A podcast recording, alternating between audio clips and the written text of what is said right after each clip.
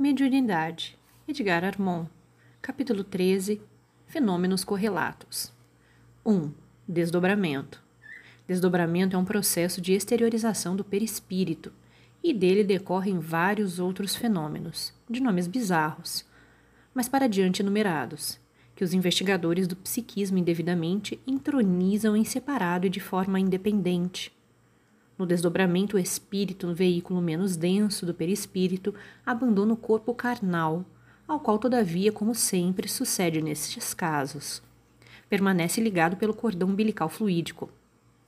Nesse estado de relativa liberdade, análogo ao sono, passa a agir de certa forma e pode afastar-se a consideráveis distâncias. Por se tratar de um desligamento de corpos, é que incluímos o desdobramento na categoria dos efeitos físicos, na qual poderiam também, também ser incluídos os estados de sono e de morte, que são também efeitos físicos. E se o sono, neste nosso trabalho, está no capítulo de lucidez, é porque, como já dissemos atrás, representa um período de transição para o sonho, que é fenômeno de lucidez. O desdobramento pode ser consciente ou inconsciente, segundo seja voluntário ou compulsório. E como ambos os casos interessam igualmente. Vamos enumerar alguns detalhes, inverter a ordem para tratar em primeiro lugar do fenômeno inconsciente. Este tanto pode ser provocado por encarnados como por desencarnados, que comumente se utilizam de processos hipnóticos, mergulhando o paciente em sono sonambúlico. Podem também ocorrer em casos de morbidez psíquica, emoções profundas, depressões graves, misticismo exagerado, desejo de desencarne, etc. Quando o indivíduo, por efeito desses estados anormais, fica sujeito a forças estranhas e imprevistas. Mas, para este nosso estudo, vamos considerar somente os casos normais, típicos. 1.1 Desdobramentos inconscientes. A. Operadores encarnados. Iniciam um processo com passes longitudinais sobre o médium, desligando o perispírito dos centros da atividade sensorial centros de força, plexos nervosos. Com isso, apagam as percepções do espírito com o corpo físico e com o mundo exterior, conquanto ele permaneça semiconsciente como num sonho. Prossegue intensificando a ação dos passes e mergulhando o espírito em sono sonambúlico, durante o qual perde a consciência e a capacidade volitiva, passando a ser instrumento obediente às influências mentais dos operadores encarnados ou desencarnados, que podem impulsioná-lo na direção que desejarem. Esta é uma prática perigosa porque, na maioria das vezes, não se pode confiar no critério ou penetrar nas intenções dos operadores, que comumente agem com finalidades subalternas, pelo hipnotismo. B. Operadores desencarnados. Podem ser benfeitores espirituais, que provocam a exteriorização com fins educativos, ou para obtenção de efeitos morais, permitindo visitas e contatos benéficos, dos quais o paciente regressa reconfortado e esclarecido. Obsessores e vampiros, que agem com o intuito de vingança, dominação ou perversão, e que conduzem o paciente a lugares maus e contatos impuros, dos quais regressa em estado de terror ou perturbação. Nestes casos de vampirismo, o corpo físico do paciente corre também sério risco, porque reflexivamente se sobressalta e padece, enquanto dura a exteriorização, como também e principalmente porque pode ser vítima, nesse estado de incorporações abusivas de espíritos maldosos ou intensamente afins, com permanência às vezes demorada, não permitindo mesmo a recuperação do corpo físico por parte do legítimo possuidor.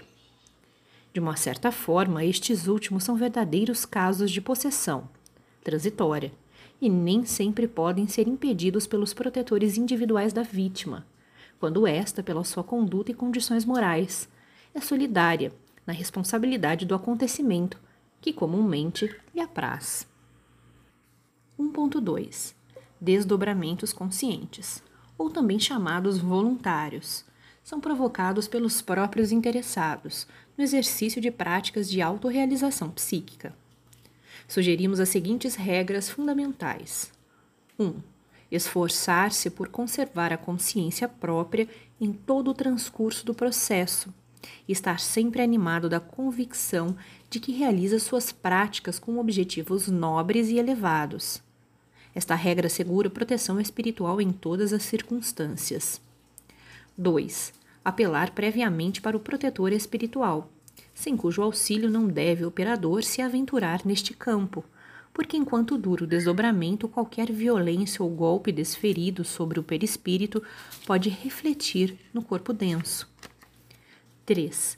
De início, assumir consigo mesmo o compromisso de não se deslocar para longe do corpo físico e do aposento em que faz o exercício, antes que, antes que tenha conseguido plena consciência fora do corpo, contato com o protetor espiritual e ausência de temor.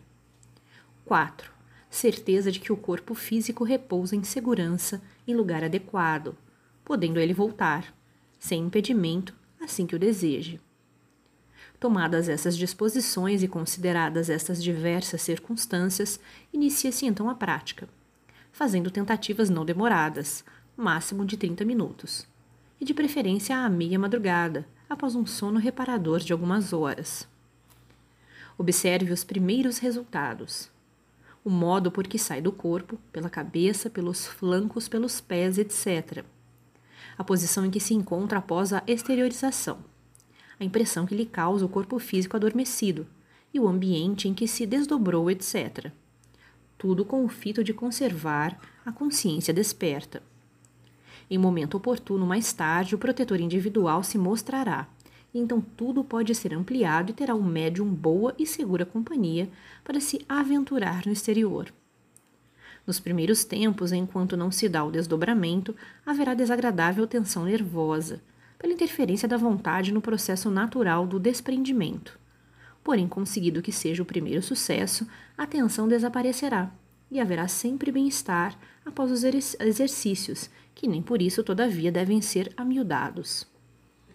Estes são os primeiros passos e as principais recomendações a fazer para o desenvolvimento dessa utilíssima capacidade psíquica, sendo que tudo mais daí por diante deve ser realizado em pleno entendimento com o protetor individual.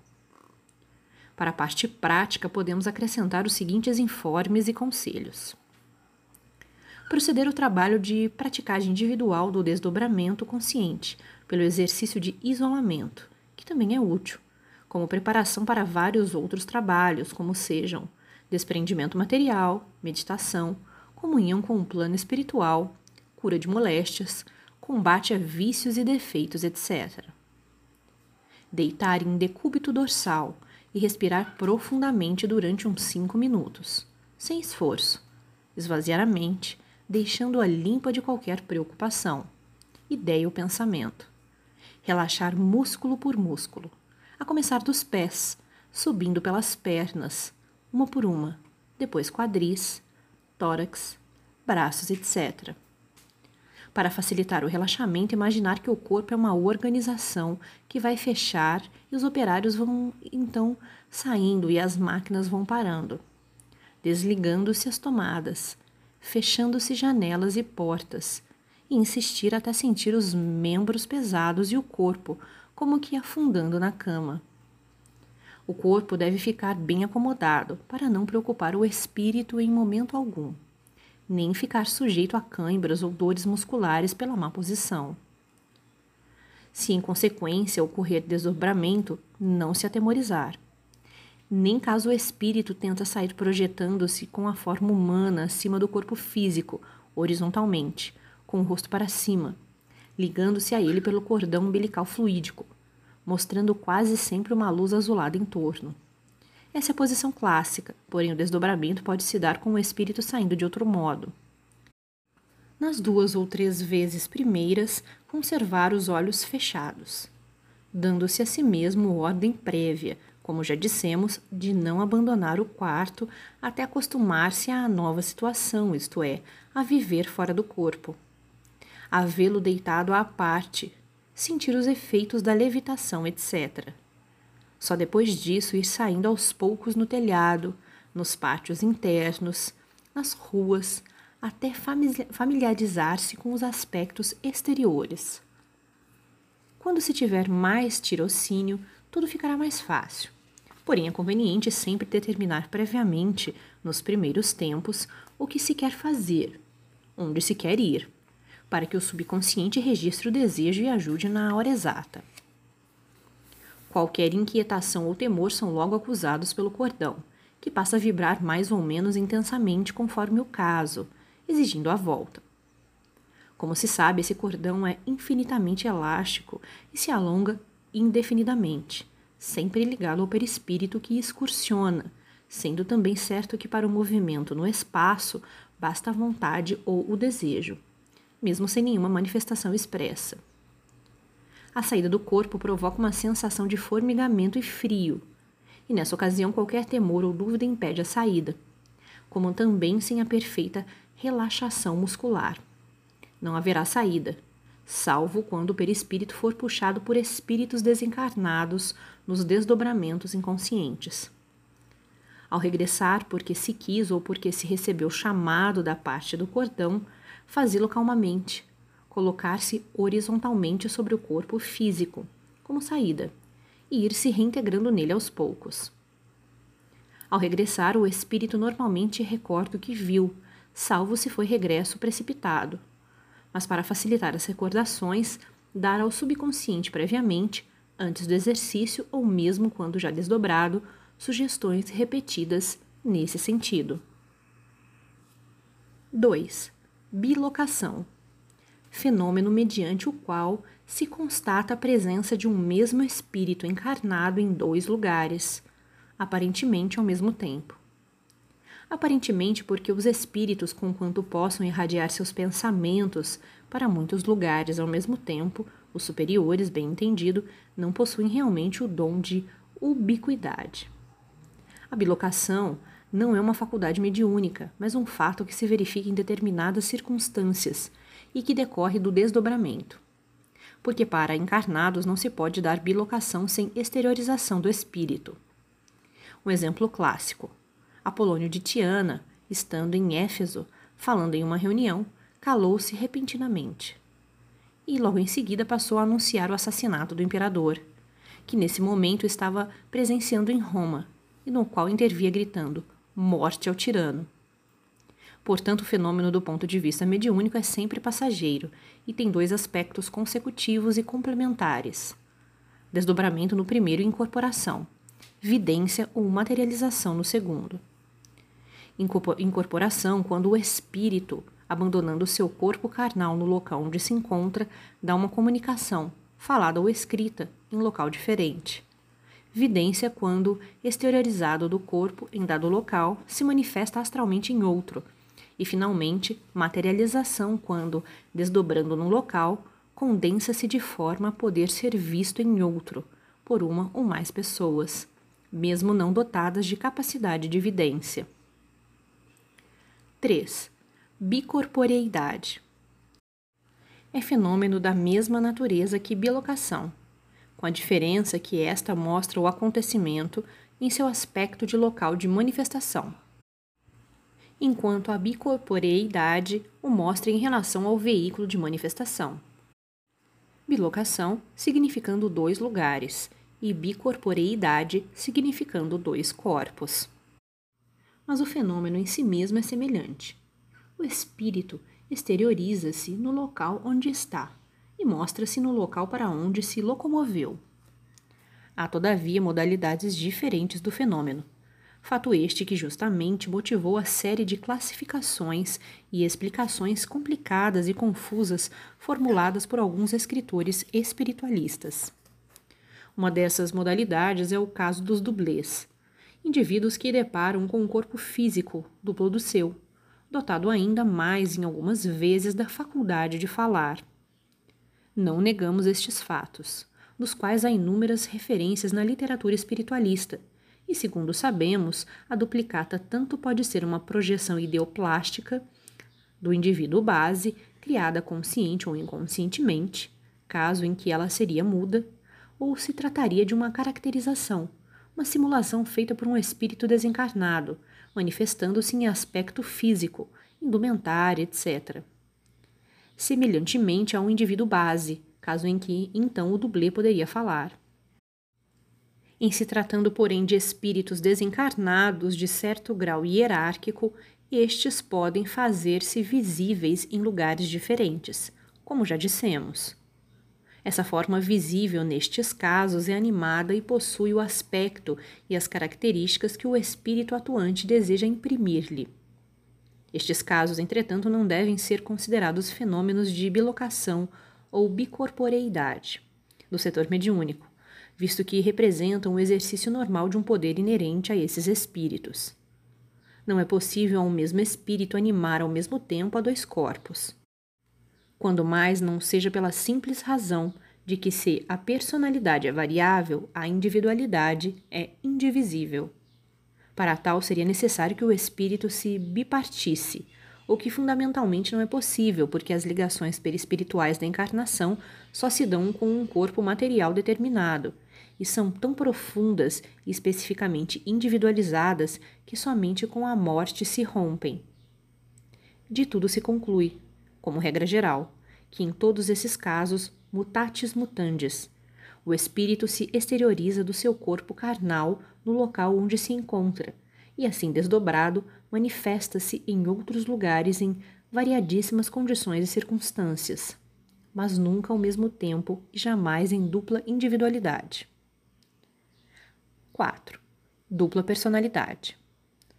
Há, por último, em casos de dupla personalidade, que consistem em um mesmo indivíduo apresentar profundas alterações de sua personalidade comum ou costumeira, no temperamento, no caráter, na cultura, na educação, na voz, nos hábitos, etc., alternando as diferentes personalidades, às vezes durante meses e anos, como se tem de há muito verificado. Citam-se mesmo casos de tripla e quádrupla personalidade, alternando-se sucessivamente meses e anos no mesmo indivíduo. Aqui não se trata de desdobramento que, como vimos, é a base comum dos fenômenos anteriormente citados. Na dupla personalidade, se ficar provado que não se trata de incorporações de entidades estranhas, caso em que o fenômeno não teria originalidade, pois já o estudamos no capítulo das incorporações, e se for demonstrado que tudo se passa no campo íntimo do médium, a explicação do fenômeno, segundo pensamos, pode ser a seguinte. Por motivos diversos, internos ou externos, que não é necessário enumerar, dilata-se para o médium o campo da mente menor, a usualmente utilizada, e o indivíduo passa a viver temporariamente com uma consciência diferente, que corresponde a um setor diferente da mente maior, no qual, pelos motivos diversos a que nos referimos, temporariamente se integrou. E como esse diferente setor consciencial corresponde a fatos relacionados a uma outra encarnação, o indivíduo dessa encarnação manifesta uma personalidade diferente da pertencente ao mesmo indivíduo na presente encarnação porque, como já dissemos, a personalidade é variável, enquanto a individualidade é indivisível.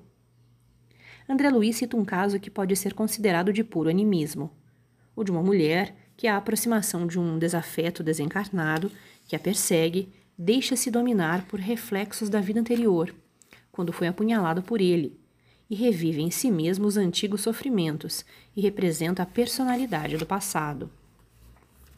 É um caso interessante na forma curiosa a confundir-se com a dupla personalidade. Não por reingressão na mente maior, mas por reativações momentâneas das reminiscências guardadas no subconsciente e que perduram mesmo através do desencarne e do renascimento. Ela supõe encarnar uma personalidade diferente, mas na realidade somente exterioriza um mundo de si mesma, um caso forte de animismo, pois. E assim como o médium pode manifestar personalidade dupla, vivendo em dois setores da mente maior, pela mesma razão e pelas mesmas leis poderá aparentar personalidade tripla ou quádrupla, se bem que isto agora só pode dar em circunstâncias mais raras e mais difíceis. Mas em todos os casos, como a mente total é uma só, conquanto possa entrar em atividade parcelada, e igualmente como sucede nas exteriorizações, nunca se dá divisão do eu que é sempre uno, indivisível, integral. Vejamos agora a última manifestação de efeitos, nesta série que estamos enumerando. 5. Mediunidade curadora.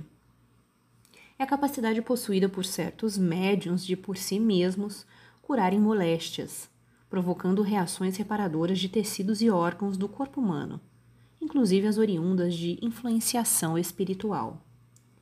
Assim como há médiums que emitem fluidos próprios à produção de efeitos físicos concretos, ectoplasma, há-os igualmente para a emissão daqueles que operam as reparações acima referidas.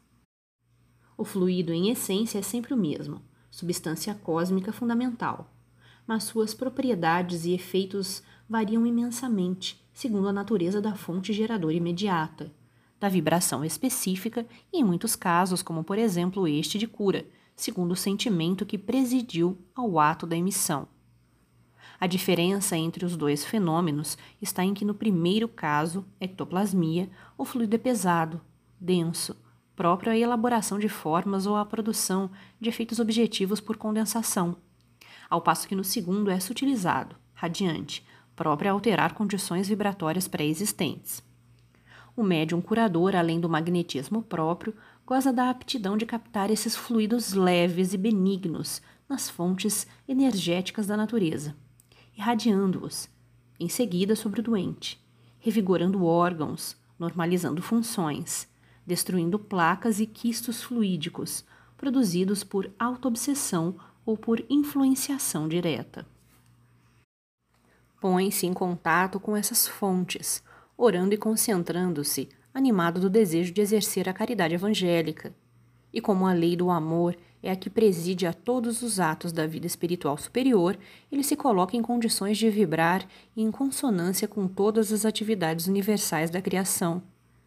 Encadeia forças de alto poder construtivo, que então vertem sobre ele e se transferem ao doente, que, a seu turno, pela fé ou pela esperança, se colocou na mesma sintonia vibratória.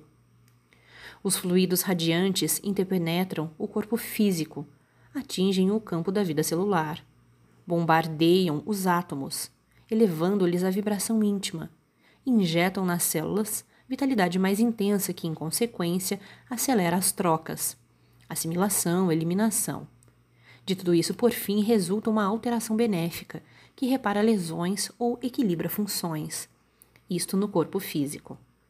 E agindo através dos centros anímicos, órgãos de ligação com o perispírito, atingem a este, que também se beneficia, purificando-se pela aceleração vibratória, e assim se tornando incompatível com as de mais baixo padrão. Desta forma é que se operam as curas de perturbações espirituais, na parte que se refere ao perturbado propriamente dito. Já sabemos que a maior parte das moléstias de fundo grave permanente não podem ser curadas, porque representam resgates kármicos em desenvolvimento, salvo quando há permissão do alto para fazê-lo. Mas em todos os casos há benefícios para o doente, porque no mínimo se conseguirá uma atenuação do sofrimento. Nestes casos de curas, aplicam-se as advertências que fazemos quando tratamos dos passes e radiações. Convindo consultar esses tópicos, páginas 162 a 167. E como falamos em curas espirituais, julgamos acertado estender o assunto um pouco mais, para nos referirmos às obsessões. Para melhor compreensão, faremos um áudio seguinte em que tratará especificamente das obsessões. Vios momentâneos e passageiros do equilíbrio psíquico, que nem sempre afetam a mente. Esse assunto tem sido muito estudado e os autores espíritas conhecem bem seus detalhes, e somente de passagem. A ele aqui nos referimos. Para arrematar as considerações que atrás fizemos sobre mediunidade curadora. Dividimos as obsessões quanto à origem,